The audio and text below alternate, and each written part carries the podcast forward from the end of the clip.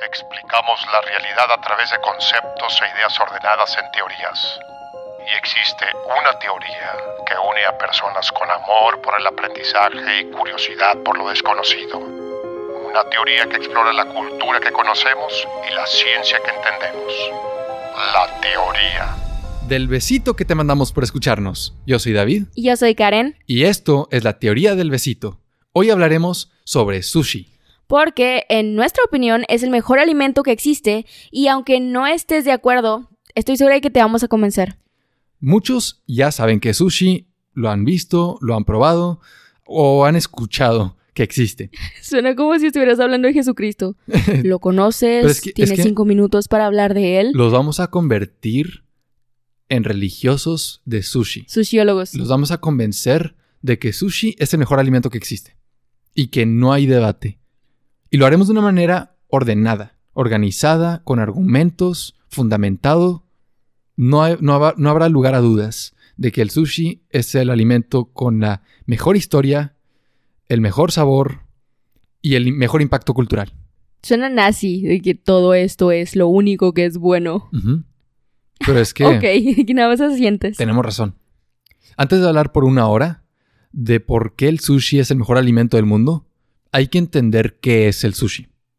Y el sushi es un platillo de origen japonés que se basa en arroz con las características de que se adereza con vinagre de arroz, azúcar y sal. Y este plato, o este alimento a base de arroz avinagrado, se puede combinar típicamente con pescado, mariscos, verduras, carne, etc. Pero lo, lo que caracteriza al sushi es, es el tipo de arroz y cómo se prepara. Sí. Y, ok, bueno, eh, yo sí tengo como el contexto detrás de esto porque lo que lo más importante que acabas de decir y que es lo clave del sushi es el vinagre de arroz. Para que algo sea sushi se necesita que el arroz esté avinagrado. Pero ¿de dónde viene que todo este rollo de, uy, sí, el arroz avinagrado? La verdad viene de algo que yo no me esperaba. En yo China, tampoco. Yo pensaba, ajá, ahorita, ahorita te dejo continuar, pero yo pensaba que el sushi no podía tener más de dos años, dos, dije dos años, 200 años de existir. Yo tenía el concepto de que es comida rápida japonesa, entonces yo pensé, no puede ser tan viejo. yo no tenía la idea de que era como comida rápida, pero, o sea, no comida rápida como McDonald's, yo que era como Pequeña, fácil de comer. útil, ¿sabes? Que sí, sirve, para el su- camino.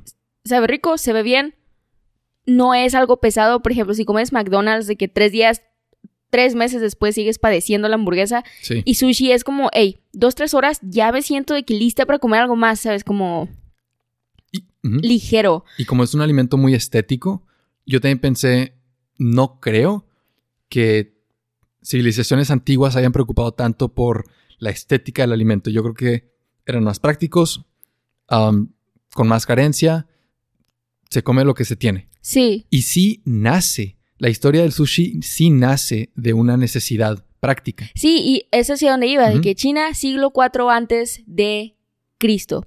Ah, y esto se me hizo bien interesante porque aquí sí hay mucho, el sushi existe porque personas con dinero en China, siglo IV antes de Cristo, necesitaban preservar sus de que pescado, que todo lo que venía del mar necesitaban preservarlo. Entonces, ¿qué hacían? Que tenían un medio de preservación del pescado, todo tipo de pescado, en el que enmohecían, o sea, con moho, dejaban que el arroz tuviera moho y tenían que estos lugares llenos de arroz con moho y los pescados que sacaban al día los sellaban en ánforas que metían adentro del arroz enmohecido entre lo que pasaba cuando metían la- el ánfora al, al- a la sede de arroz y cuando lo podían comer, porque las personas lo compraban y era muy caro, o sea, solo cierto tipo, solo de que élite comía pescado a través de este proceso, que no fuera de que recién pescado. Entonces, tiempo. En ese proceso pasan muchos químicos que hacen que el pescado prevalezca. No los conozco, pero eso es básicamente el proceso. Yo puedo decir un poco sobre eso. Claro, sí, yo no lo Eh, sé. El hongo que parece ser el, el principal es un hongo de tipo Aspergillus. ¿Ok? Y este hongo se llama Aspergillus oryzae hay un aspergillus que causa este, infección en el ser humano, pero es Sí. otro. Y lo que el, este hongo hace es digiere el arroz, porque son es, base- es un alimento a base de carbohidratos, entonces es azúcar fácil de consumir. Y en la digestión del arroz sintetiza enzimas y, y también libera más nutrientes para que otros organi- microorganismos también puedan este, trabajar Sí. en ellos nomás buscando sobrevivir. Pero esta producción de enzimas hace que también se degraden este, las proteínas del pescado. Y tiempo, o sea, no sé si tenga que ver, intensifica el sabor y el olor. Y Sí, que eso era parte de lo que buscaban, porque no solo es comer el pescado fresco, es quiero que, como el vino, ¿sabes? Que no, o sea, yo no estoy diciendo que sea el, el mismo proceso, pero es el equivalente. Quiero que pase tiempo para que su sabor, y que tenga, para que esté un poco más amargo, para que esté un poco ácido, para que tenga otros, pueda detectar otros sabores en el pescado. O sea, compararlo con alcohol se me hace justo Ajá, porque igual es un proceso de, de microbiología sí, y el tiempo es el que requieren los microorganismos para fermen- o sea, para consumir esta- estos nutrientes, metabolizarlos y fermentar el alimento que tú presentas. Entonces, aquí estás fermentando. em, es lo que se fermenta es el pescado, ¿verdad? Sí. Y Sí, porque el punto es, era que tuviera más sabor, que Sí. estuviera, que, o sea, que fuera algo distinto a lo que se comía en que masa general, que es el pescado de recién, de que es salido del mar. Y en la, en la fermentación del pescado se produce el, se produce vinagre, Ajá, que es lo que hace el arroz avinagrado, sí. y también produce un saborizante que se llama inosina monofosfato, y ese es es, del- es de los sabores, ok, todo lo que es como monofosfato estimula uno de los cinco sabores de la lengua que es umami, y lo, igual el umami japonés, siendo los otros cuatro amargo, dulce, salado, agrio. Y umami es este, este tipo de, de estimulación por monofosfatos característico del oriente. Me explico, ni siquiera había una palabra para distinguirlo en, en el occidente. Sí, Y esto lo tiene, eh, o sea, esto lo produce el proceso de fermentación del pescado. Mira, fíjate que yo leí todo eso y ni siquiera retuve. Fue como, mira, no, aquí muchas de las cosas que están diciendo, ponle tú que son muy sencillas, pero conceptos que usan y me llevaban a que la cadena de Wikipedia, que si no sabes qué es esto, vea esto, si no sabes qué es esto, vea esto, y al final de Ujú. que nada más no entendía nada y me desviaba. Por eso nada más me centré como, hey, esto pasó, no sé cómo pasó, no, o sea, no, no sé cuál es el proceso de que bioquímico, podría decir. Ujú. Pero así pasó, de que historia, tranquila, esto fue lo que pasó. Entonces, am, ok, ya que guardaban el pez en ánforas por, ponete un mes, ¿sabes? De que eran meses, ah, y se incrementaban este tipo de sabores. Primero, cuando los sacaban, porque los metían con todo y vísceras, era de que todo Sí. el pez, todo el pez, o sea, salía, lo metían en, en, de que lo sellaban y lo metían en el arroz. Y, este, mm, bueno, cuando pasaba el tiempo deseado, sacaban el pescado, lo limpiaban, eh, quiere decir que le sacaban las vísceras, que le sacaban todo lo que, que no era comestible y este mm, tiraban el arroz. Entonces, por mucho tiempo en China nada más de que vaya arroz, que nada más como el pescado. Y era, o sea, la, gen- la gente que podía pagarlo comía esa clase de pescado, de que, el que era ah, sellado y preservado en el moho que había a través del arroz.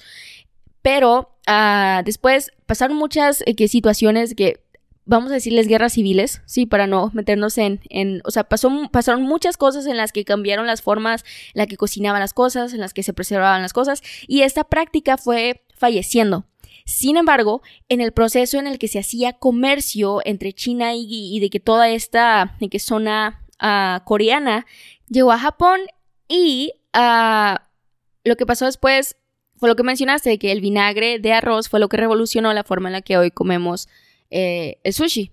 Lo, lo que hoy conocemos como sushi, porque, como lo mencionabas, de que hace ratito, ah, ese proceso que se uh, utilizaba en, en China es lo que conocemos o se conoce como nare sushi. Que el, el... El pescado fermentado Sí. después de tirar el arroz. Ajá, sí. Y como nota, este pescado podía ser almacenado por hasta meses dentro del arroz y se preservaba. Sí. Y porque lo que tú quieres es no enfermar y morirte con los parásitos, los microorganismos que hay en el pescado, o sea, todo eso. Y para ese entonces, esto fue una solución práctica. ¿Cómo? Porque no todos viven en la orilla del mar y no todos pueden salir a pescar cada mañana. Tiempo también era muy caro. O sea, tenía entendido que era caro. Ah, Yo- Primero, yo- olía mal. ajá. Segundo, Sí. que solo ciertas personas podían pagar eso. El mantenimiento, pero yo no entiendo el origen del sushi como una práctica de clase alta. No. Yo lo entiendo como una, este, como una costumbre para solucionar la preservación del pescado, o sea, únicamente. Hay dos cosas. La- de que ajá. Nare Sushi, que es ese que mencionamos El en China, pescado fermentado, ajá. sí. Pero el Haya Sushi, Sí. que es como Hayai, de que sushi rápido, que es lo que conocemos hoy, Eso, ah, y eso, es- ese sí. Y, Sí, y ese leí que era que- en Osaka. eso sí es, Ajá. ajá. Pero Osaka era, este, para la clase alta o clase baja. No, baja. Baja, sí. Sí, o Eso sea, también ahí leí la misma que- nota. ajá, sí. sí, entonces sí. Entonces, recapitulando un poquito este origen, tienes poblaciones que quieren consumir pescado, pero no viven a la orilla del mar. Sí. Entonces, la solución que se les presenta para preservar el pescado sin refrigeradores, esto es siglo IV antes de Cristo, Sí, antes de Cristo. esto es hace más de 2000 años, sin refrigeradores, la solución que se les presenta es usar la fermentación del arroz para preservar el pescado. Y de esta manera no tienen que estar pescando todo el tiempo. Pueden pescar una vez, meter una gran cantidad de pescado en estas ánforas con arroz y dejarlas ahí hasta que estén listas para consumirse. Después se dan cuenta de que el arroz no tiene que ser un materi- material de desperdicio y lo convierten también en alimento. Después, este alimento se presta a diferentes formas ya casi artísticas de combinarlo, de presentarlo, de mezclarlo con otros alimentos como mariscos y pescados y ya se parece más al concepto de sushi que tenemos en la actualidad. No, y tiempo, o sea, esto, toda esta revolución fue en Japón, ¿verdad? Porque ellos rescataron esta técnica y dijeron, "Ey, hay que aprovechar todo lo posible, todos los materiales que usamos. Y por eso se dice, el origen del sushi es japonés. Sí. A pesar Porque- de que la práctica que le dio origen fue en China. La- y- la- el, el kanji que, que se usaba para describir el, el plato chino, creo que tenía dos tipos y ni siquiera estaban bien distinguidos. O sea, cuando llegó a Japón, no se, no se podía definir claramente cuál era cuál. Me explico. O sea, Japón fue el que le puso el nombre definitivo, la forma definitiva, o sea, el que lo convirtió en un plato culinario, ¿no? De que ya en sí. gastronomía. Eso es lo que yo entiendo. Y terminando su historia, no, no, no es como que hubieran grandes cambios en el sushi durante esos no sé cuántos cientos de años que estuvo ya desarrollado en Japón. Y hasta los últimos, yo entiendo, como 200 años, se empiezan a descubrir procedimientos para acelerar la producción del sushi. Que ya no tuviera que ser un proceso largo de, de fermentación de, de días. Y descubren una forma de avin- avinagrar el arroz rápida. Y esto ya hace que sea un alimento accesible para todos. Ok, nada más te quiero hacer una pregunta de que Sí. es, es una historia sencilla, rápida. Es, es historia rápida para introducirlo. Pero Sí. ¿cómo te sentirías con... O sea, ¿cómo te sientes si está relacionado con el hecho de pagar impuestos? ¿Cómo me siento con pagar impuestos? Sí. Bueno, pues siento que es algo necesario y justo y que se debería regular para que sea lo menos posible. Y que si se puede, se pague con sushi. Sí, no. Y que estaba... estaba bueno, al parecer tenemos las mismas fuentes. ¿Somos novios? ¿O qué? sí. Vi que en el año 718 se tiene, o sea, de los primeros, si no es que el primer La eh, referencia que se hace histórica con respecto al sushi Sí. fue en el año 718 Sí. en un tratado de leyes en donde se hace, eh, se pone la idea de que el uso de sushi se puede, o sea, no solo es para la alimentación, sino también como una transacción, como un pago de impuestos. A mí se me, me dio muchísima risa de que imagínate el gobierno mexicano pidiendo tacos. Me debes trein- 345 mil tacos. Tu reporte así con Hacienda y que el, el resultado final sea en tacos. O que sea una opción. Oye, si no tienes crédito o no tienes Dame tacos. nada, puedes pagar en tacos. ¿Cuántos sabes? Puedes- ¿Cuántas órdenes puedes hacer para este año? Sería algo. Y que ese sea el primer, el único registro para el futuro del origen de los tacos, que se usaban como impuestos.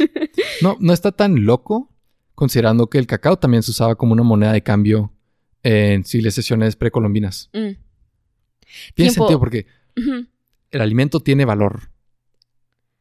Obviamente. Sí. Porque se consume. Entonces, Y es necesario para vivir. Ajá. o sea, no es como que los tacos se pueden devaluar. O sea, los tacos valen un desayuno. Y si Sí. yo lo uso para pagar impuestos, eso siempre va a tener valor hasta que se coma, ¿no? Pues es como la tienda de raya. Claro. ¿Sabes? De que no te voy a dar dinero, solo necesitas comida. Es ya. correcto. Ajá. Trabajas por tu alimentación. Sí. Bueno, o sea, fuera de. Esto se me hizo muy. Eso se me hizo muy chistoso. Nada más la idea de que podías pagar con alimento, en específico sushi, porque, o sea, si es como una moneda, si lo ves, o sea, a mí a veces me da mucho dolor comer eh, que mis sushis favoritos. Es como, ¿sabes qué? No lo quiero destruir. No quiero Porque que. se ve tan hermoso. Sí, no, creo, no quiero que se procese en mi cuerpo. Quiero Es- que nada más se quede como- ahí. Eh, Bueno, Pero al mismo tiempo quiero tener la satisfacción de comerlo. Pero ¿Qué? ¿Lo que dije? no, lo que yo voy a decir Oh. es como el haiku de la gastronomía. Y hay algo japonés en, en nada más buscar belleza, porque hasta el, hasta el plato y la presentación del alimento, del sushi, y todas las reglas de etiqueta y de su preparación y de cómo debe, o sea, es consumirse, Sí. son, o sea, su enfoque es que sea bello, que sea un proceso bello. Mm. No es nada más comer por comer, o sea, es disfrutar de la experiencia. Wow, me voy a tener, porque está, o sea, voy a, o sea, no está tan fartsy, está muy artsy. está, Como- sí, vamos a regresarlo a fartsy, porque comer sushi te puede producir pedos. Y Ah, sí. eso pasó Ah. hace unos días. ¿Contigo? Ah, Ajá. sí. Vamos a platicar un poquito de nuestros lugares de sushi favoritos y cómo, cómo llegamos a conocer el sushi para Sí. llegar a una, a una experiencia. Tiempo. A mí sí me gustaría aclarar Sí. yo, para mí, eh, todo lo enrollado era sushi. Ok, yo no tenía esta, este concepto de que puede existir, igual, muy ignorante, el, o sea, el sushi es lo avinagrado, el que tiene, mientras el arroz tenga vinagre, es sushi. Y algo que no concebía del sushi era que venía en distintas presentaciones. Mi idea, poco ignorante, que es... e- Era que nada más venía, eh, cuando es rollo, es sushi. Únicamente eso Sí, es sushi. La imagen como estereotípica Sí, de, la tradicional. del sushi. Sí. Y yo también tenía la imagen de que el sushi tenía que tener pescado o mariscos. Y no es cierto. Sí, Ujú. eh, vienen en muchas presentaciones y vamos a comentar algunas. Por ejemplo, Maki Sushi, que es básicamente lo que yo entendía como el único posible sushi, que es Maki significa rollo. Entonces, sushi en rollo. Nombres muy útiles, igual todo lo que ves enrollado es Maki Sushi. Ah, ¿Conoces algún otro? Este, sí, los otros principales son, como ya habíamos mencionado, nigiri sushi, que es este interesante, la forma más común de sushi en Japón, según esto, y es el típico que es como el cuadro de arroz con pescado encima y, y una banda de hoja de alga como uniéndolos. Luego hay otro que es temaki sushi Ujú. y es como sushi en cono. ¿Me explico? Y dos cosas de estos, por ejemplo, nigiri significa dos dedos. Y nigiri, ah, la razón por la que se llama así es porque el tamaño se supone que lo puedes agarrar hasta con dos dedos. Que puedes que usar tus, tus manos como palillos. O sea, es tan, Sí. es tan, tan preciso que incluso puedes usar tus dos dedos para sostenerlo. Y temaki ah, significa enrollado a mano. Entonces, ese, yo no sabía que también el que viene en cono, no sé si lo has visto, que es el alga eh, eh, como enrolla, como un, sí, como un cono. Sí. Que eso es o sea, lo que ves es, lo que significa. Temaki es enrollado a mano y listo. Y me gusta mucho como esa relación tan directa que hay entre objeto y nombre y sentido que tiene. Sí. Ajá. Y, ok, creo que ya que mencionamos el maki, me gustaría mencionar el uramaki. Ura significa al revés y maki, como ya mencionamos, significa rollo. Entonces, ¿qué crees que sea? Es el, el sushi rollo al revés. Sí, es nada más en lugar de que el arroz vaya por dentro y el alga lo vaya cubriendo, ahora el arroz va por fuera. Y eso es el recubrimiento, el del arroz. Y muchas personas piensan que ese es el sushi normal. Que, que el arroz va por fuera. Creo que también el más común que comercializan aquí o es el que yo le he visto que le llaman California Roll. Eh, y California Roll también es Sí. parte de la historia de- del sushi. De cómo. es- Cuando, cuando el sushi se globalizó y llegó a otras partes del mundo, pues con diferentes ingredientes y diferentes gustos, se. como cambiaron los ingredientes que van dentro. Y eso yo entiendo que siempre fue la intención del sushi. De. Sí, sí, sí. O sea, el nombre del platillo es la preparación y el tipo de arroz y cómo se presenta. Sí, Pero los ingredientes deberían ser según la región en donde se consume. El rollo California fue creado fuera de Japón y luego se hizo como una campaña para introducirlo porque, o sea, el sushi llegó a diferentes lugares del mundo Sí. y en, en- en- a donde llegaba se usaban los ingredientes locales de ese lugar y se crearon nuevos rollos. Y hay ciertos rollos más famosos que otros, más populares, los que conocemos. Y está chistoso como el rollo California, que es de los más famosos, si no es que el más famoso, afuera de Japón, no es japonés.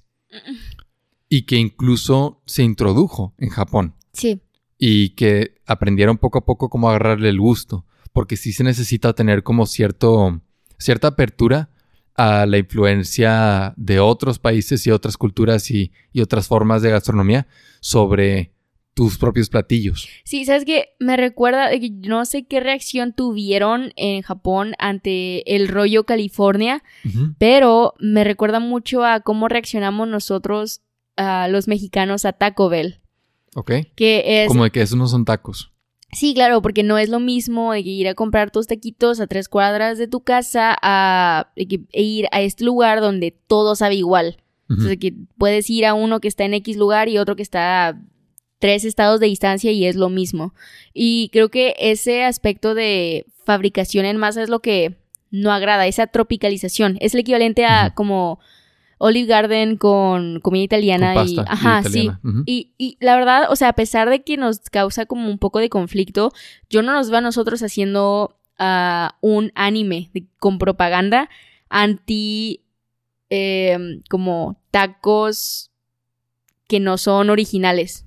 Ok, no, no estoy seguro si entendí eso. Ya, es que en Japón, en, después de que se anunció Tokio 2020, Sí. hubo un boom de, hey, vamos a consumir sushi, vamos a que, a, a- como, aparte de movilizar este, de que su comida, sus tradiciones, vamos a tropicalizar lo que ellos hacen comúnmente, por ejemplo, O sea, el... se empezó a, a- a producir y vender más sushi alrededor Sí, del mundo. Y la caricatura es simplemente, eh, son tres personajes principales que están, son mandados por el gobierno japonés a distintos países del mundo que están teniendo locales. Pero ¿de, de dónde salió la caricatura? O sea, a ver, se empezó a comer más sushi después de Tokio 2020. Sí. ¿Y luego? No, esa es la, o sea, tienen una página en internet, esa es su premisa, de que esa ¿Quién es es? a los del anime, de que se llama Sushi Porisu, Ok. es Sushi Police o Y, el- Policía y del este Sushi. anime lo hicieron después de Tokio 2020.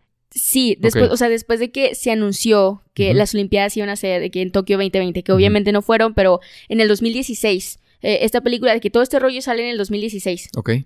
Entonces fue que, uh, sí, eh, que las Olimpiadas van a ser en, en Japón en 2020 y este, culturalmente empezó a como llenarse, o sea, era trending topic en todos lados y es como, hey, se abrieron muchos locales de sushi, esto es lo que estamos viendo, nosotros como gobierno japonés, eh, esto es falso, de que esto es una historia sí. del, no es como que el gobierno japonés dijo, vamos a ir detrás y dispararles a todos los que hacen ya. sushi bastardo, Esa es la porque así premisa. les llaman, sí, así, esa es la premisa de el, del anime es, hey, estos tres personajes que son espías secretos van a ir a destruir los locales de todo el mundo del sushi bastardo, así le llaman, de que el que no tiene un origen porque lo super tropicalizaron y lo Y destruyeron. está bien chido como en Japón, a través de, de la, influ- de la cultura que crea el anime, pueden hacer este tipo de burlas y- y, críticas, como vamos a hacer una policía, del- sí entendí, una policía del sushi Sí. que van y como arrestan a todos los que hacen no, mal no, sushi. no, espérate. Porque nosotros, por ejemplo, tenemos nuestros sushis,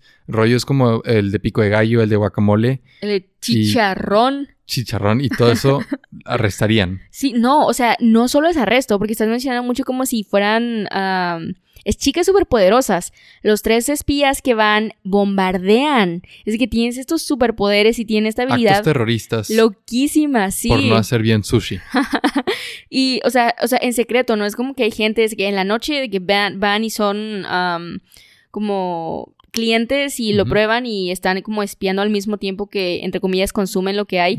Y si es sushi bastardo, en la noche le ponen una bomba local y nada más que explota y en la mañana siguiente es como, ¡Ah! mi local desapareció. Entonces, es, esa, esta dinámica de fantasía, ¿sabes? Nada más como ficción, pero un poco violenta Sí. anti mal sushi.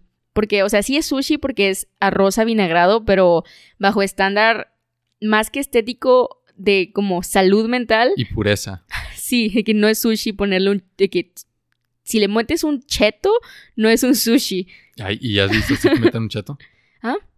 ¿Has visto que metan un cheto? Ah, sí, ahorita voy. que Es que hay... O sea, yo encontré eso por una publicación en Reddit de una chava que, o sea, como para hacer, o sea, su, su retórica era, hey, vamos a hacer que nuestra buena labor, vamos a apoyar a la sushi porisu, vamos a, este, poner en este subreddit que se llama Sushi Abomination, ah, vamos a poner a todo lo, todo lo que veamos que no pasaría el test de la policía del sushi. Ok. Y, ok, aquí hay una pregunta. ¿De dónde crees que sea el primer rollo? México. Sí. Ok, Sí, ok, eso, fuerzas. ok, eso está medio fácil. ¿verdad? Ok, en ese día, o sea, en este día que lo chequé, ese era el de top 10, ¿sabes? Ese era el primero. ¿Y de qué era? Puede cambiar, o sea, tal vez si lo checan y es como, nada más estoy aclarando, tal vez si lo checan y es de que, ah, tal vez está uno de Perú o lo que sea, Ya, o sea, se puede mover. porque cambia, sí, pero en este día, ¿De qué era? ah, ¿de qué crees que sea? Yo pienso algo como muy tradicional, estilo pico de gallo, guac- guacamole, algo así. Sí, tiene aguacate y sí, o o, con sea, salsa. sí, lo que es, es, es con pollo, ahí va bien porque sí he visto rollo con pollo. ¿verdad? No es Pero lo, lo más Tiene tocino adentro también. Ahí ya me perdieron. Mal, Es como, a ver, a ver, a ver. Sushi de pollo con tocino. A ver, pero ¿qué más? Tiene aguacate, tiene cebolla con chile, que es, o sea, sí, no es pico de gallo, pero casi. Y arriba, en lugar de lo que conocemos como camarón roca, tiene cebolla freída. No se me antoja. Ah, La verdad se veía muy rico porque, eso sí, lo estético, perfecto. Se, se escucha como lo que Bob Esponja se comió en el episodio donde tiene la peste. y Sí. Para tratar de como curarse. Sí, o sea, sí parece. Fíjate que sí se ve rico. Y uno de los comentarios me llamó mucho la atención porque es como, mira, ¿sabes qué? Asqueroso ante estándares japoneses, pero dame 10. De que sí se me antoja. No Y- se escucha como algo No, que se veía muy rico. Se pero veía tal muy vez rico. sería rico. Ahora, número dos. ¿Cuál crees que sea eh, el segundo? ¿De dónde crees que sea el segundo sushi? Estados Unidos. O sea, sé que son americanos. Sí, ¿de qué crees que sea? De cheto, como dijiste. Sí, ah, Sí. sí, oh, es cierto, ya, boom. Ah, es un cheto y es de que el empanizado de cheto de Uh, Flaming no, Hot, no. aparte Flaming Hot, Sí. los odio. Y el cheto en el centro. Entonces Entonces, está mal. sí, no, ese no se veía rico, eso sí, mi gastritis, nada más lo vi y dije, wow, alguien va a sufrir si come esto. Yo creo que ya para ese punto mejor comete los chetos separados y el sushi separado. Sí, ¿Para ¿verdad? qué juntarlo? Sí. O sea, no creo que levante el sabor de ninguno de los dos ingredientes. Y, Entonces. o sea, ajá, también ahorita me siento súper como puritana de que sí, no, está mal. La verdad, para mis gustos, eso no aplica. Y entiendo cómo no puede, o sea, entiendo cómo para algunas personas sí es como, hey, qué rico, eh, qué triste, que me gusta, porque pues tal vez de que la, la policía del sushi me haría explotar por comerlos. Pero ah, yo siento que también he tenido de que esos pecados, porque no todo lo que consumimos aquí es completamente japonés. De sushi. Sí, porque prim- el primer lugar que me acuerdo, y para empezar, no todo está rico. Ujú. Porque yo tenía la idea antes de como comer mi primer sushi, porque a mí por mucho tiempo no me gustó, porque tuve una muy mala primera experiencia con sushi. Me acuerdo que estaba en este como buffet de comida china.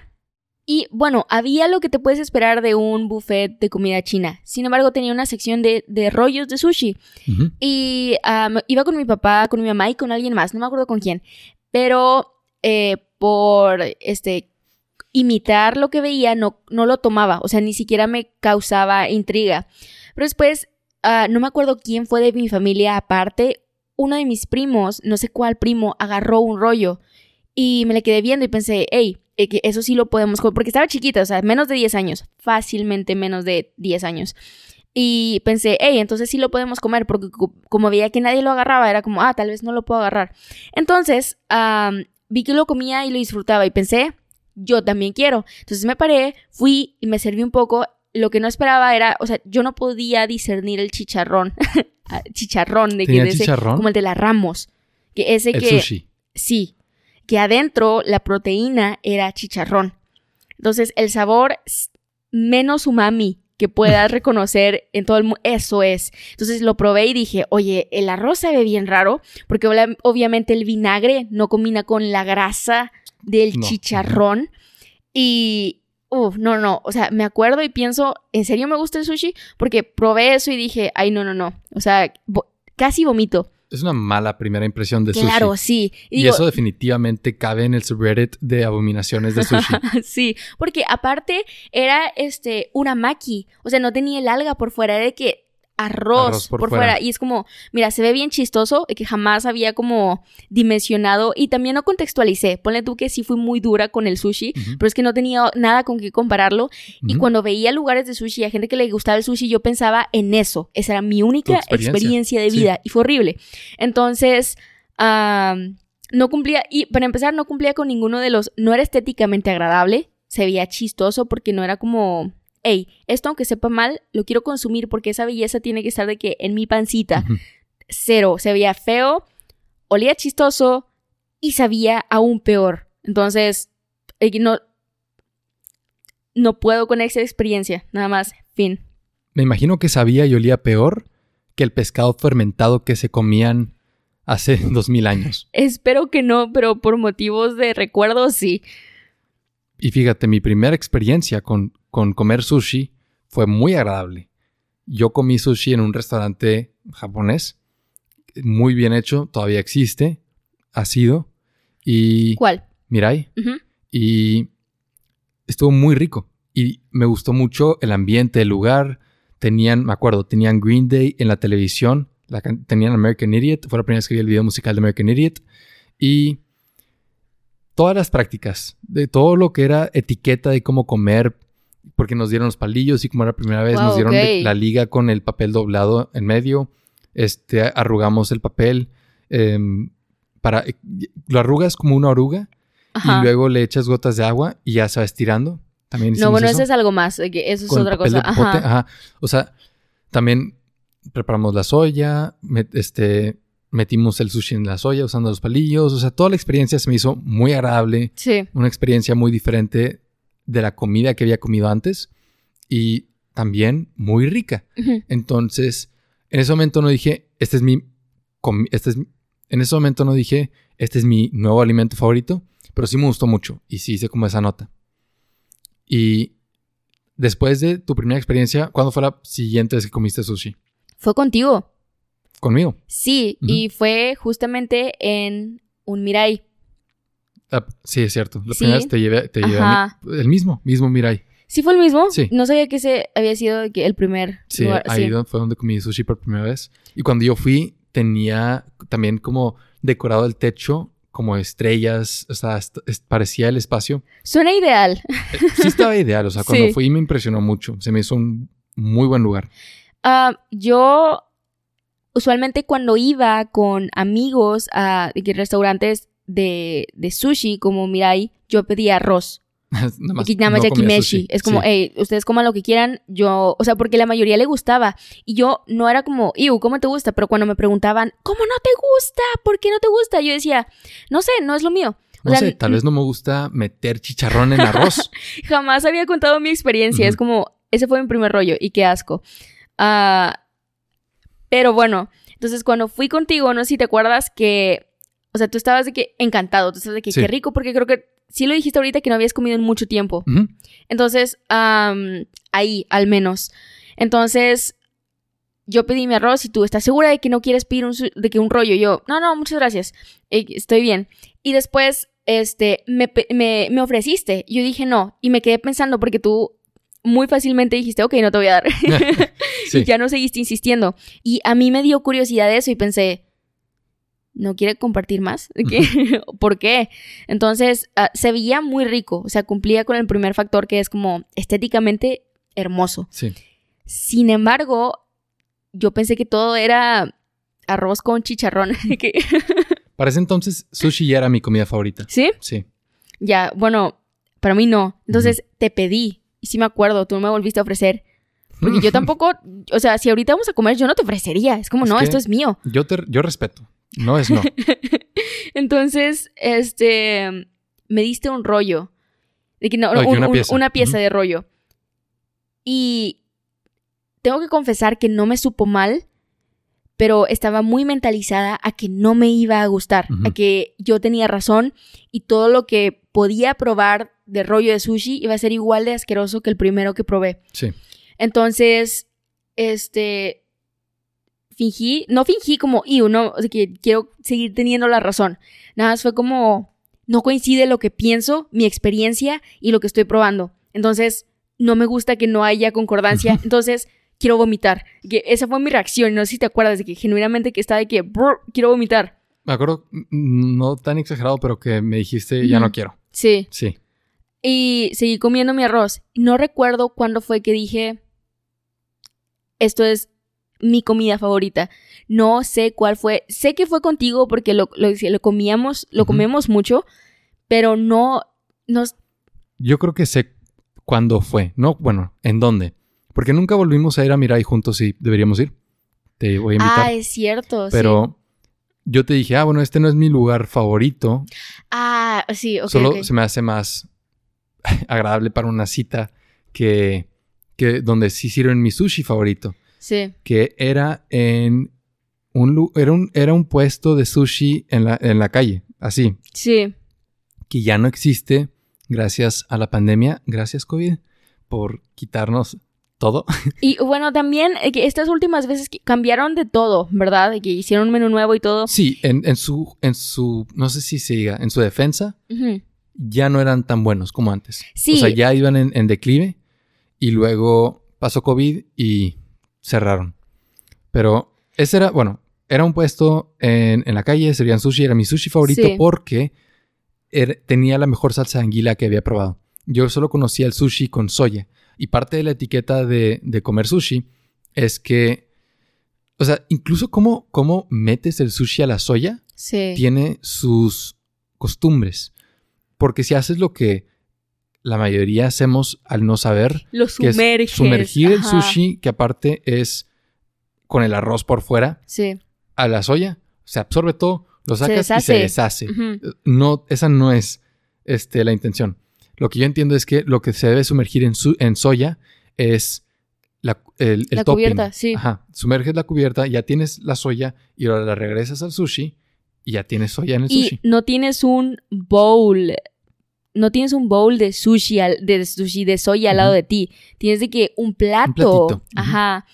De que chiquito Sí. con un, un chorrito de soya. Sí, es algo Sí. sencillo, nada más para tener ese sabor. Pero bueno, el punto es que Sí me acuerdo de eso. a mí no me encanta la soya y cuando descubrí que también se podía usar sa- este, salsa anguila Sí. y que la única regla es nada más que no se combine con soya, me gustó muchísimo más. Y, y hasta hoy yo le sigo poniendo salsa anguila, no soya al sushi. Y es por gustos. Y mientras tú tenías ese reconocimiento de, ah, también le puedo poner salsa de anguila, yo tuve lo mismo pero con chipotle.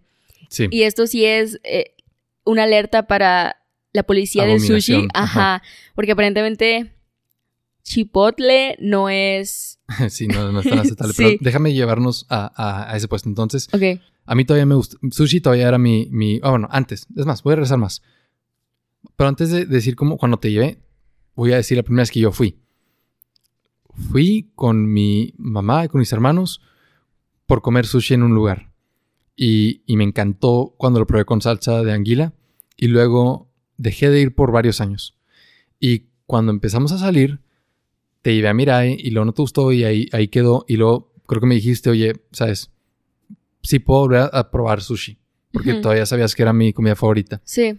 Y yo dije, bueno, entonces no vamos al mismo lugar porque tal vez no te gustó el sushi de ahí. Pero si vamos a, a probarlo otra vez, vamos a este puesto. Ujú. Este que está en esta calle, sabe riquísimo. Vamos a ver si te gusta más ahí. Y, y yo no había ido en mucho tiempo. Y cuando ya fui contigo, nos hicimos de como la maña de agarrar tú el bote de chipotle y yo el bote de salsa anguila y- Sí. y, casi casi terminarlo. No, no. Yo llegué a terminarme. De ese botecito de Sí. como los de plástico que tiene nada más como un popotito. Yo lo terminaba. Ujú. Pedí un arroz, hacía un hueco en el arroz Sí. y Porque aparte el Boom. arroz yakimeshi, delicioso, Sí, no, riquísimo. O sea, antes del cambio que hicieron en el menú, y que donde empezaron a agregar un chorro de cosas, que el arroz era súper barato. baratísimo, ¿Qué costaba? 35 Como pesos, 35 ¿no? pesos. Sí, me era acuerdo. llenador y bien rico. Yo antes siempre pedía el arroz gohan, Sí. pero no, o sea, no, no tiene el sabor de yakimeshi. Yakimeshi Sí. vegetales de ese lugar era lo mejor. Sí, Y con chipotle, uff. Y luego había esta tienda atrás donde podías comprar lenguas de gato y era el postre. ah, Mejor riquísimo. sí. Experiencia del mundo. Sí. Entonces fuimos a Mirai y luego fuimos a este lugar en, en el puesto de sushi y lamentablemente ya lo cerraron. Y tú encontraste otro muy lejos de donde vivimos. Ah, sí, no, súper pero- lejos. Igual buena opción, llamado Sushi Factory. Ujú. Fuimos más elegante, de sushi como más caro, Sí. pero muy rico con no, está delicioso, justificación. delicioso. Y ahí descubrimos camarón roca sobre el sushi. Wow. Delicioso. O Sí. sea, lo que era como el paso que faltaba para mejorarlo. Ujú. Y fuimos dos, tres veces porque nos queda muy lejos. Y hace poco abrieron un nuevo restaurante de sushi cerca de mi casa que se llama The Sushi Boys. Sí. Y es nuestro nuevo restaurante, para mí, en general favorito, No, está delicioso. Y- pero mínimo de sushi favorito. Sí. tiempo está, o sea, es el sabor incluso más rico que Sushi Factory Sí, y precio más accesible. sí, Es como allá el rollo estaba que, que entre 250 a 300 sí, sí estaba caro. y acá es como tienen promos que Los normales, sí, entre es 100, muy 120 relajado y, y aparte dos por uno. incluso más ricos y, está- y el ambiente está chido. O Sí. sea, no se siente como que tienes que ir como uy, de que Ujú. hubiera venido más formal, jeans como no. que no queda. Está como, tiene booths, ¿no? Sí. Entonces, la primera vez que fuimos para probar cómo estaba, nos presentaron una promoción sí. que nos cambió la vida. Nos dijeron todo el sushi que puedas comer por 159 pesos. No, hombre, porque, o sea, me acuerdo que nuestra pregunta principal era, ay, ¿cómo no? Porque los sushis, de que los rollos de sushi que habíamos comido eran, sí llenaban, pero te dejaban ese hueco de, hey, puedo comerme siete más. Ajá, yo más- jamás me había Ajá. llenado con sushi. Nunca me había llenado porque es muy ligero, es muy pequeño. Y también esos son como atributos que le, que le dan ventaja y le dan Sí, valor. Que es un alimento nutritivo. O sea, es bajo en grasas, pero alto en proteína y carbohidratos. Entonces, bueno, igual no es que las grasas sean malas, pero no vas a engordar comiendo sushi, porque aparte son porciones pequeñas y aunque no te llena, sabe tan rico que no lo quieres saturar. Sí, Entonces, en general, y aparte de que lo puedes acompañar con otros alimentos para llenar bien, como este edamame y, y arroz, en este caso yakimeshi. sí. Y yo entré con esa idea de, "Mm, sé que me puedo llenar, pero como nunca he estado ni cerca de llenarme comiendo sushi, a ver hasta dónde llegamos. Sí. Entonces los dos pedimos la promoción de 159 de todo el sushi que puedes comer. Y, Y- hicimos una lista, o sea, en el Sí. menú de que lo descargamos y todo, hicimos una lista para ver cuántos vamos a creer. David Fácil puso, ¿qué? Yo dije, mi máximo es cinco rollos. Yo sé que no puedo comer más de cinco rollos, entonces si es que llego a cinco, estas serían, estas serían las opciones. Porque como es la primera vez que fuimos y no lo conocíamos, la idea es Probar qué tienen. probar Sí. qué tienen, ver las diferencias, cuál es nuestro favorito y saber qué pedir la próxima vez que vengamos. Entonces hicimos una lista de los, como el orden en el que los íbamos a pedir por si nos llenábamos. Y el primero que pedimos, los dos, fue nuestro favorito. Sí. Se llama Rock and roll. Rock and Roll y es sushi con camarón en roca encima como topping, Ajá. Chipotle. con chipotle, con o- este, hojuelas de cereal alrededor de colores. de colores. Y no es como unicornio, ¿no? No. Es de que rojo, pero un rojo oscuro, de que, o sea, se ve delicioso. Sí, me está dando mucha hambre solo pensándolo y mañana vamos a volver para comer sushi con camarón en roca. No la promoción, porque, o sea, No, no, no. regresando, el primero delicioso. Yo Sí. dije jamás, o sea, yo estaba, Nos estábamos riendo.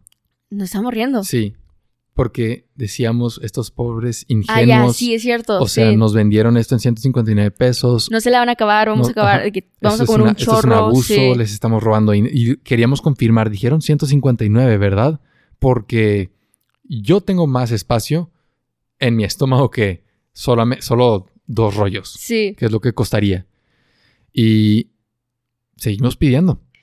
Y yo solo pude, o sea, de los cuatro que tenía contemplados, solo pude comer dos y Y los- pedí tres. Comí dos con dos piezas y después todo el topping de camarón roca del, del tercero. Entonces, dos y toppings. Ajá, y dos piezas. Yo pe- y dos piezas. 22. Y yo pedí cuatro rollos, pero no lo pude terminar. Entonces, Tres y algo. el primero, excelente, Sí. riéndome. O sea, todo bien, disfrutándolo, pensando, esta va a ser la mejor comida de mi vida. Segundo rollo, probando algo diferente, me gustó mucho, no tanto como el primero, pero una buena este, versión del, del rollo empanizado. Tercero, me empezó a llenar porque tenía mucho salmón. Sí, Y fue donde empecé a oler peligro, porque ya había pedido el cuarto. sí. O sea, ya me lo estaba terminando y ya venía el cuarto y dije, ya, ya siento que me estoy, ¿sabes? Llenando. Entonces fui al baño, traté de como vaciar, no pude vaciar. Pero es ese tipo de llenado, o sea, no sé si la mayoría de las personas lo han experimentado, ni siquiera puedes hablar, o sea, Sí. ver y, y enfocar tu vista, te marea. Me sentí, ya empecé a comer el cuarto y me empecé a sentir mareado. Sí, no, no, no. Porque todo el sushi estaba en bola en mi estómago. Nada había pasado a mi intestino. Todo estaba en mi estómago. Y, el esfínter que, que lleva del estómago al intestino estaba sellado. y cuando yo comía el- el- la pieza del, del rollo, sentía cómo se atoraba en el esófago y luego poco a poco iba bajando. Estaba lleno. Mira, yo no sabía dónde estaba todo, solo sabía que ya no podía más.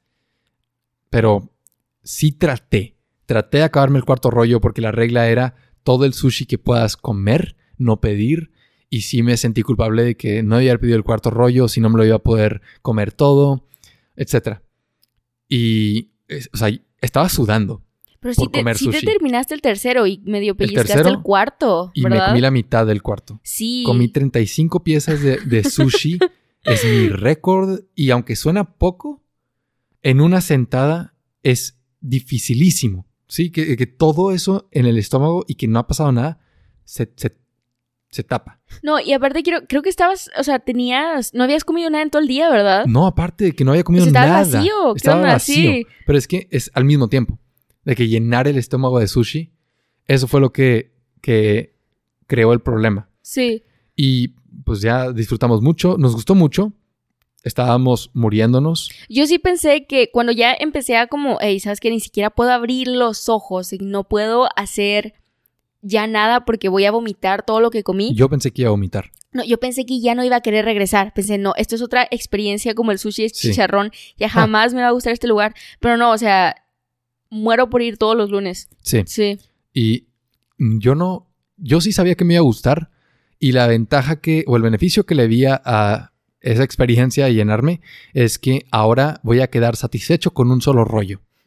No me van a quedar las ganas de, ah, todavía tengo hambre, me hubiera gustado pedir otro. Voy a terminarme un rollo y si siento hambre voy a recordar cuando casi vomito por comer 35 piezas y voy a decir, 10 está bien. Pero es que es al loco porque no nada más era que ibas a vomitar. Yo te hablaba y ni siquiera, o sea, no enfocabas tu mirada. Y ni siquiera podías entender lo que decía. O sea, estaba caricaturesca la forma en la que estabas completamente lleno. Y ni siquiera tenías pancita. Mi o sea, escala de conciencia estaba desapareció. por el suelo Sí, Glasgow de 3, no estaba presente. Estaba sobreviviendo. Sí. Y cuando nos fuimos, ya nos despedimos, yo me regresé a mi casa y tuve que estar acostado como recostado, con la espalda levantada para que pueda la gravedad hacer su trabajo y bajar la comida como tres horas antes de poder dormirme. Y aún así, cuando me desperté la mañana siguiente, todavía me sentía lleno. Y suena poco.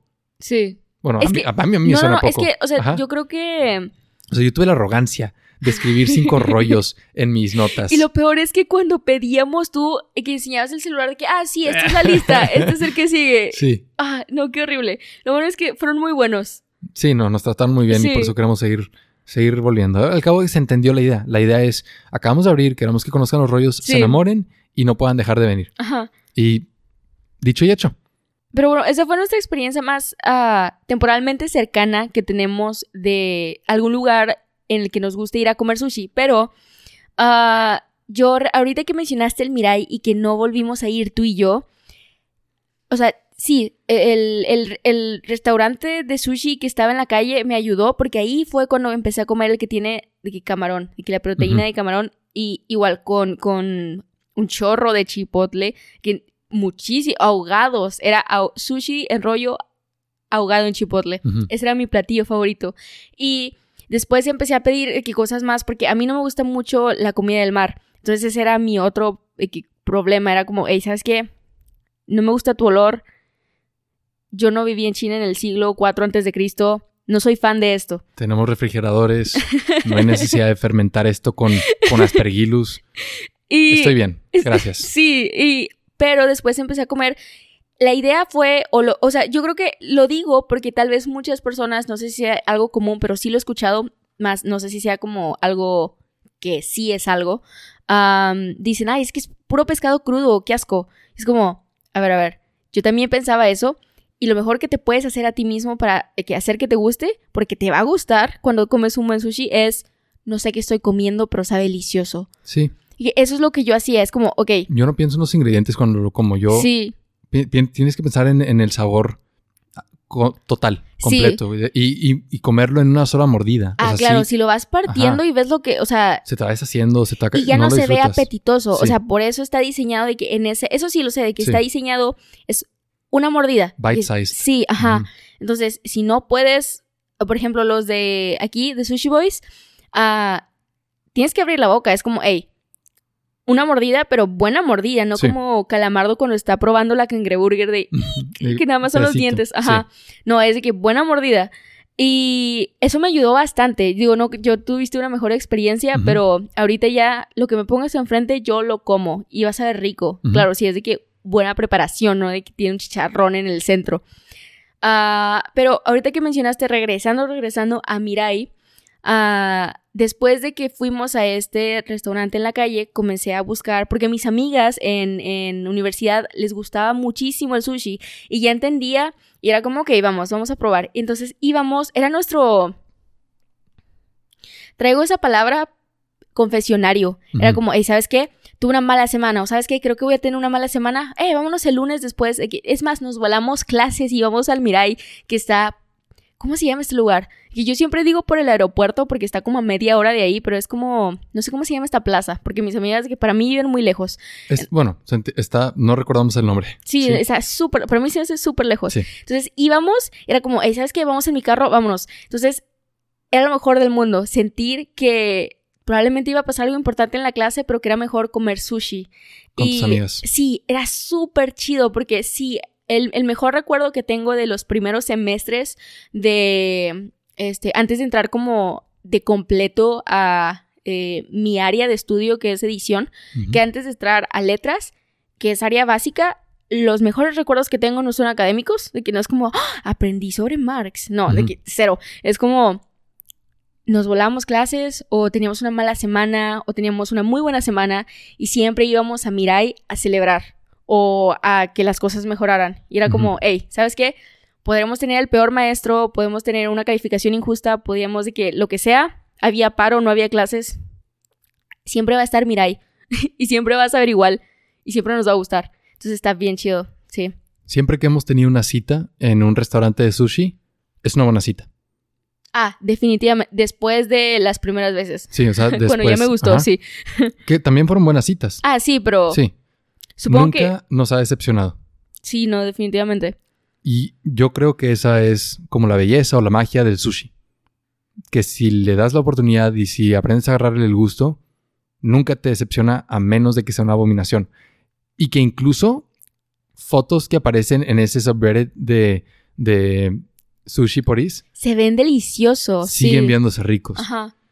No queda duda de que el sushi es el mejor alimento que existe. Su historia re- representa el- la lucha del ser humano contra la naturaleza, los elementos, luchar contra la putrefacción del pescado. Representa la creatividad y el ingenio humano de presentar este alimento de diferentes maneras. Suena como comercial de PT, Mm. del partido del trabajo. representa y refleja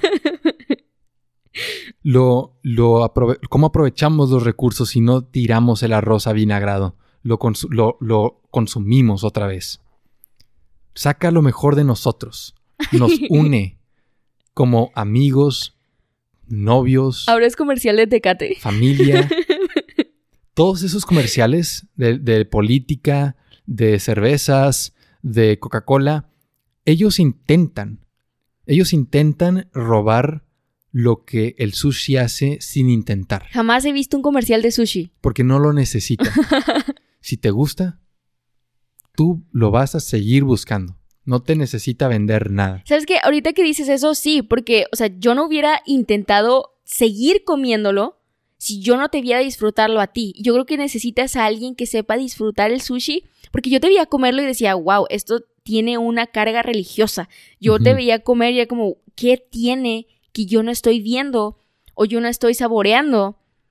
Que a él sí le gusta. Y obviamente entiendo que, o sea, el argumento, el contraargumento puede ser, todo, cada uno tiene sus gustos, ah, no te va, no, lo que te gusta a ti no le va a gustar a todos. Sí, Pero creo que hay suficiente variedad de tipos de sushi como para que una te guste. Una te tiene que, eh, se tiene que adaptar a tus gustos fácilmente. Nada más es cuestión de probar y tener un poco de como tal vez desagrado porque no era el adecuado. Pero por ejemplo, tú me hiciste a mí fiel creyente del sushi yo tengo una historia similar de que yo pasé la cadena, es de que cadena de favores, es Sí. real. Si tú me hiciste que el, el sushi fuera parte importante de mi vida, yo tengo que pasarlo a alguien más. Ya cómo el, Ajá. el pollo poco a poco está reemplazando la carne de res como la fuente de proteína este, básica, Supongo. porque es más fácil de mantener, este, más fácil de consumir, más fácil, o sea, es todo el proceso alimentario de, de hacer pollo es mucho más sencillo y económico que el de hacer carne. Ok, me van a matar todos los demás norteños, pero los nuggets de pollo son mejor que una carne asada. Ah, perdón. por eso, perdón, perdón. completamente. Y- Sí. Y, y no solo eres tú, es la población del mundo. O sea, poco a poco se está comprando más pollo que carne. Ok. Y, y va a haber una inversión donde pollo es lo que más se consume y carne va a ser algo de lujo. Y lo mismo va a pasar con el sushi. El sushi, por esto mismo de cadenas de favores y que cuando entras como al culto del sushi, lo quieres compartir con otros. Quieres invitar a otros a comer sushi contigo, Sí. a que descubran cuál es su rollo favorito, a que aprendan como la etiqueta de, de cómo consumirlo, cuáles son los utensilios, que por cierto, El trapo de cocina que se usa en la preparación del sushi se llama fukin. Como fucking. Más fukin. Mm, Se me hizo dato curioso. Yo no sabía. Porque el típico instrumento que todos conocemos es El el... tapetito de madera. Sí, ese como el tapete de madera de bambú que se enrolla para pues darle la forma al sushi, ¿Cómo se que llama? se llama makisu Makisu. o makisu. Makisu. Hay varios utensilios que se usan en la preparación del sushi y, eh, y todo esto refleja para mí como el arte que es preparar sushi. Sí. Y yo creo que por eso su difusión es inevitable. ¿Sabes qué? Ah, no solo es... O sea, por ejemplo, ¿te acuerdas que hace que como un año empecé a intentar hacer yakimeshi? Sí. Ah, o Que sea, hace- haces el mejor yakimeshi del mundo. no es cierto, es el que sí. has probado. Pero definitivamente no puede ser mejor que alguien de, o sea, cuando es cultural, no sé, yo estoy 100% segura que cualquier persona de Japón lo prepara mejor que yo. No. Yo estoy seguro de que es el mejor del mundo y es de, es de mis tres platillos favoritos, pero los tres los haces tú. Ok, el, uh, no sé aceptar cumplidos, voy a cambiar de tema. Ok.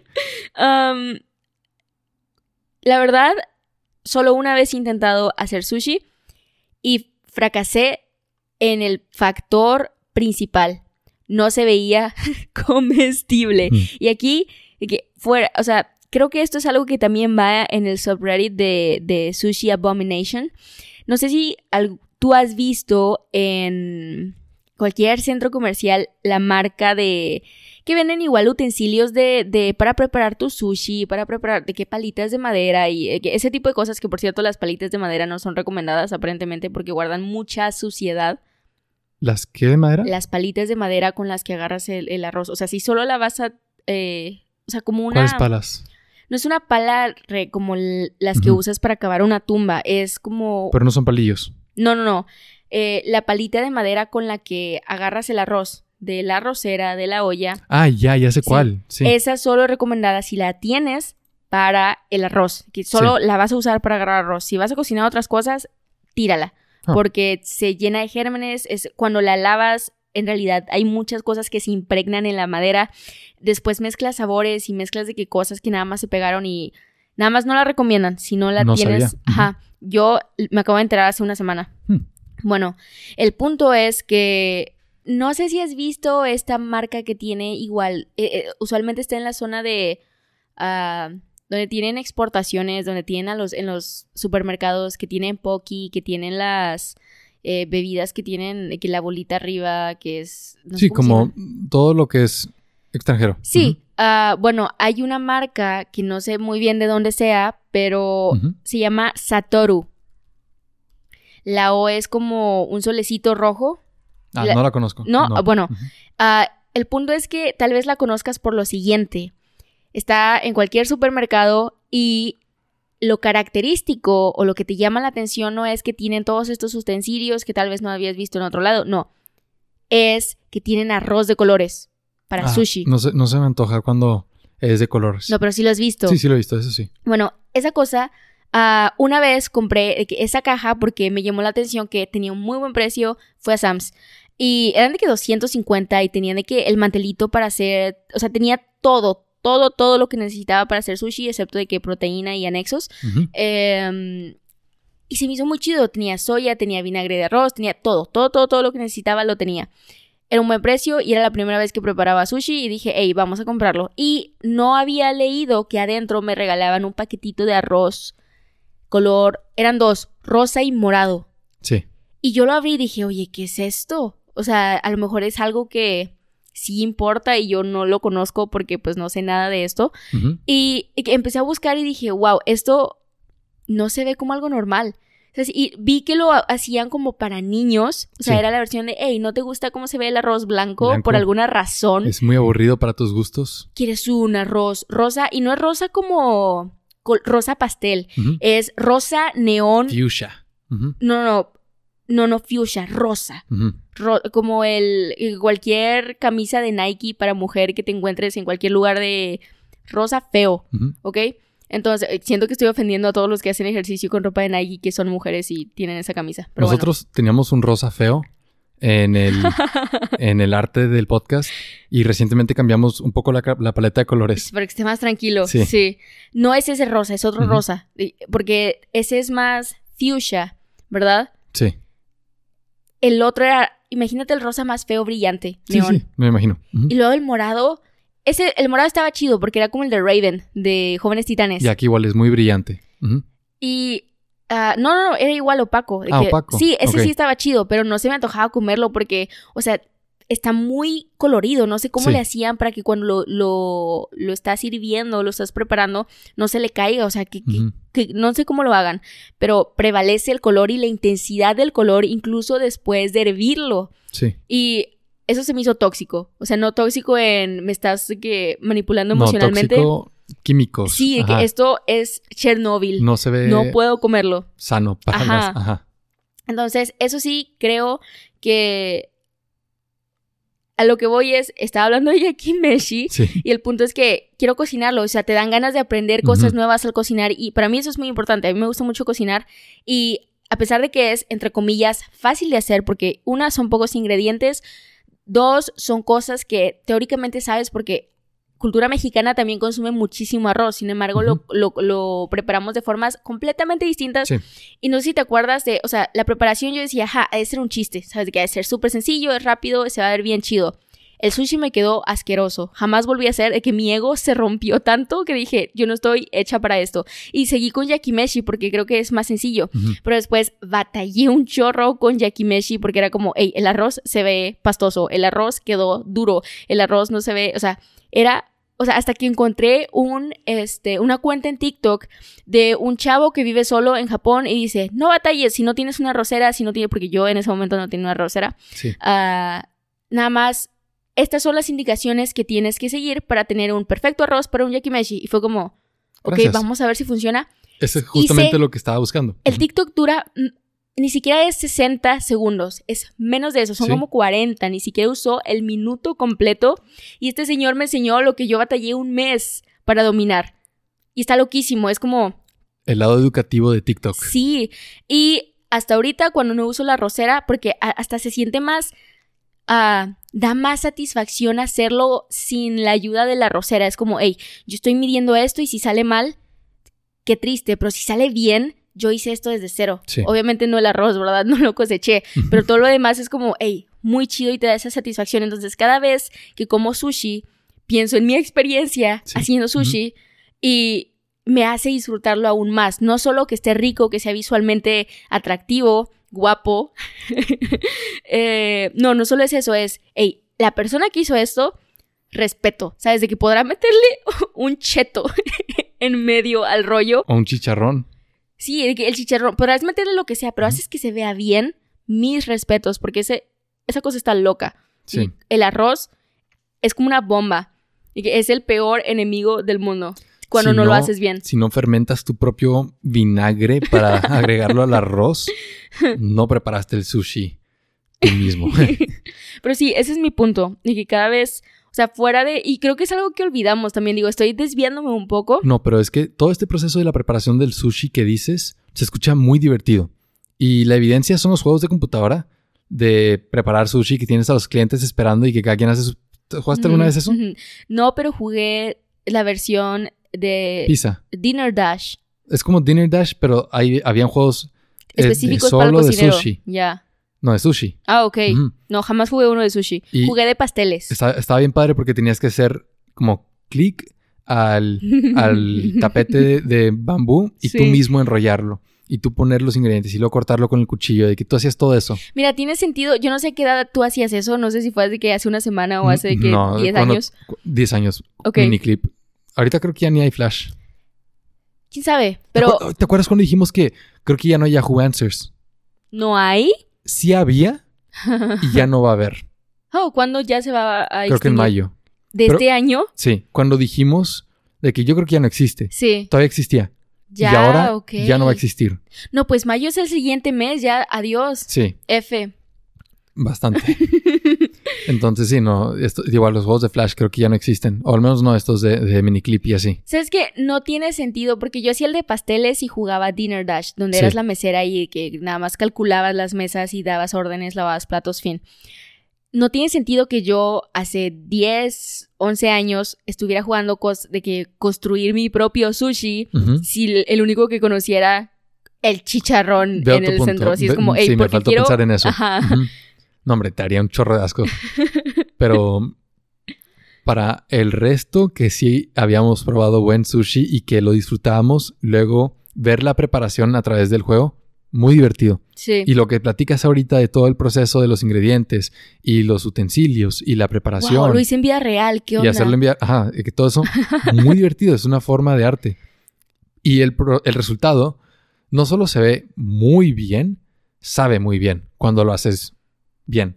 Tiempo, ahorita sí quiero comentar algo. Sí, La verdad, eh, o sea, estuve pensando en lo de la policía del sushi y sí creo que, o sea, ya como terminando esto, a pesar de que es un proceso bien difícil, eh, tanto hacerlo como que tenga una buena consistencia, que tenga nada más un buen sabor y peor aún, o sea, peor aún porque es lo más difícil, que todo esto resista para tener una buena imagen, que es bien difícil, pero estaba pensando, ¿tú crees que la policía del sushi vetaría el rollo rock and roll que nos gusta? ¿No? Yo no creo, porque se ve Ni bien y por sabe el bien. chipotle.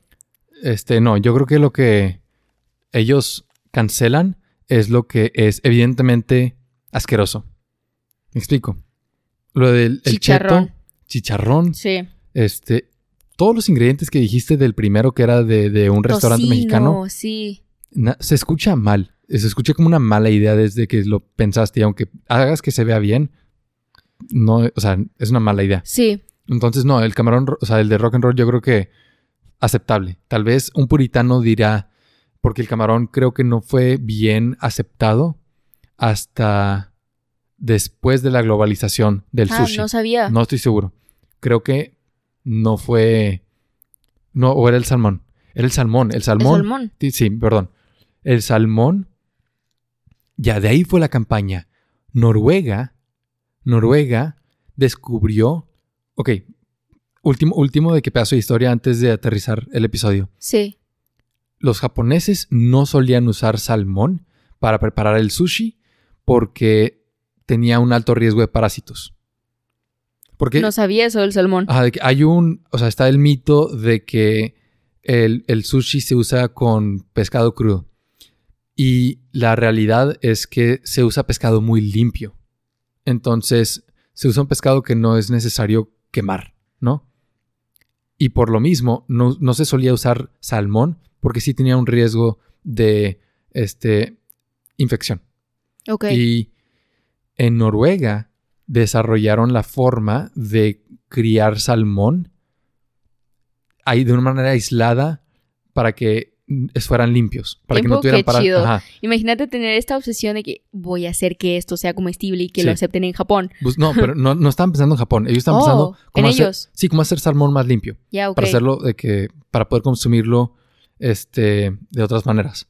Y tuvieron un surplus o tuvieron un y tuvieron un exceso de, de salmón. Llegó el punto donde ya tenían demasiado salmón para su propia población y tuvieron que empezar a exportar. Y ahí es donde hicieron la campaña para popularizar el, el rollo California en Japón, para que Japón también se convirtiera en Comprador. comprador Sí. del exceso de salmón que tenía Noruega. Wow.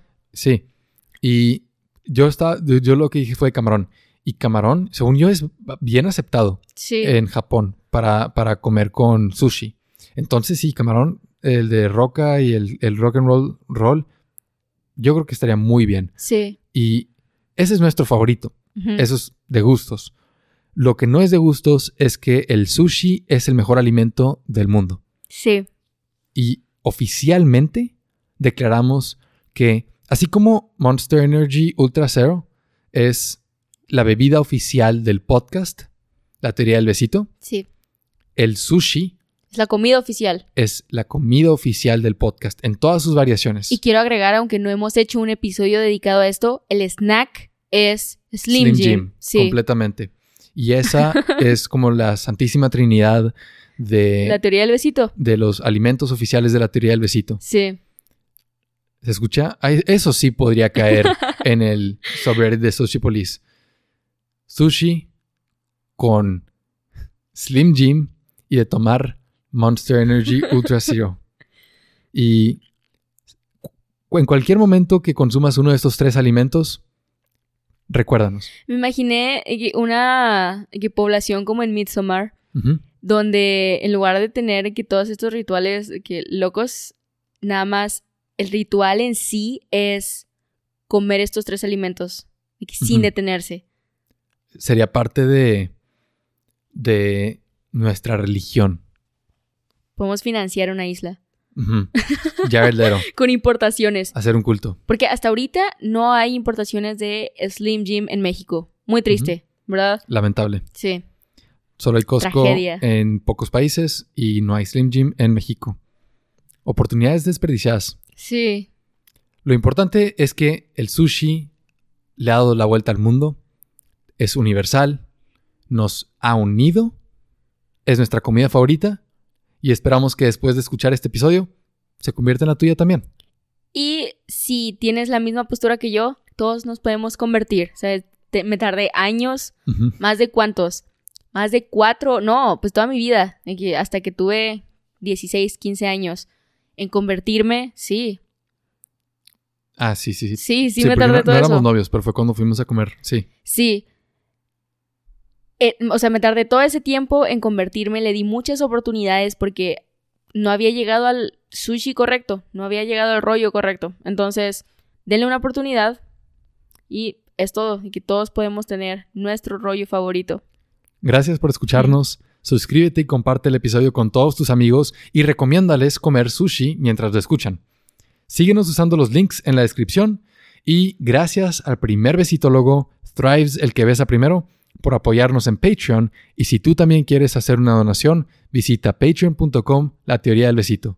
Únete a la conversación y dinos cuál es tu rollo de sushi favorito en Discord para formar parte de la comunidad del besito. La siguiente semana hablaremos sobre escritoras clásicas que ayudaron a construir a la mujer.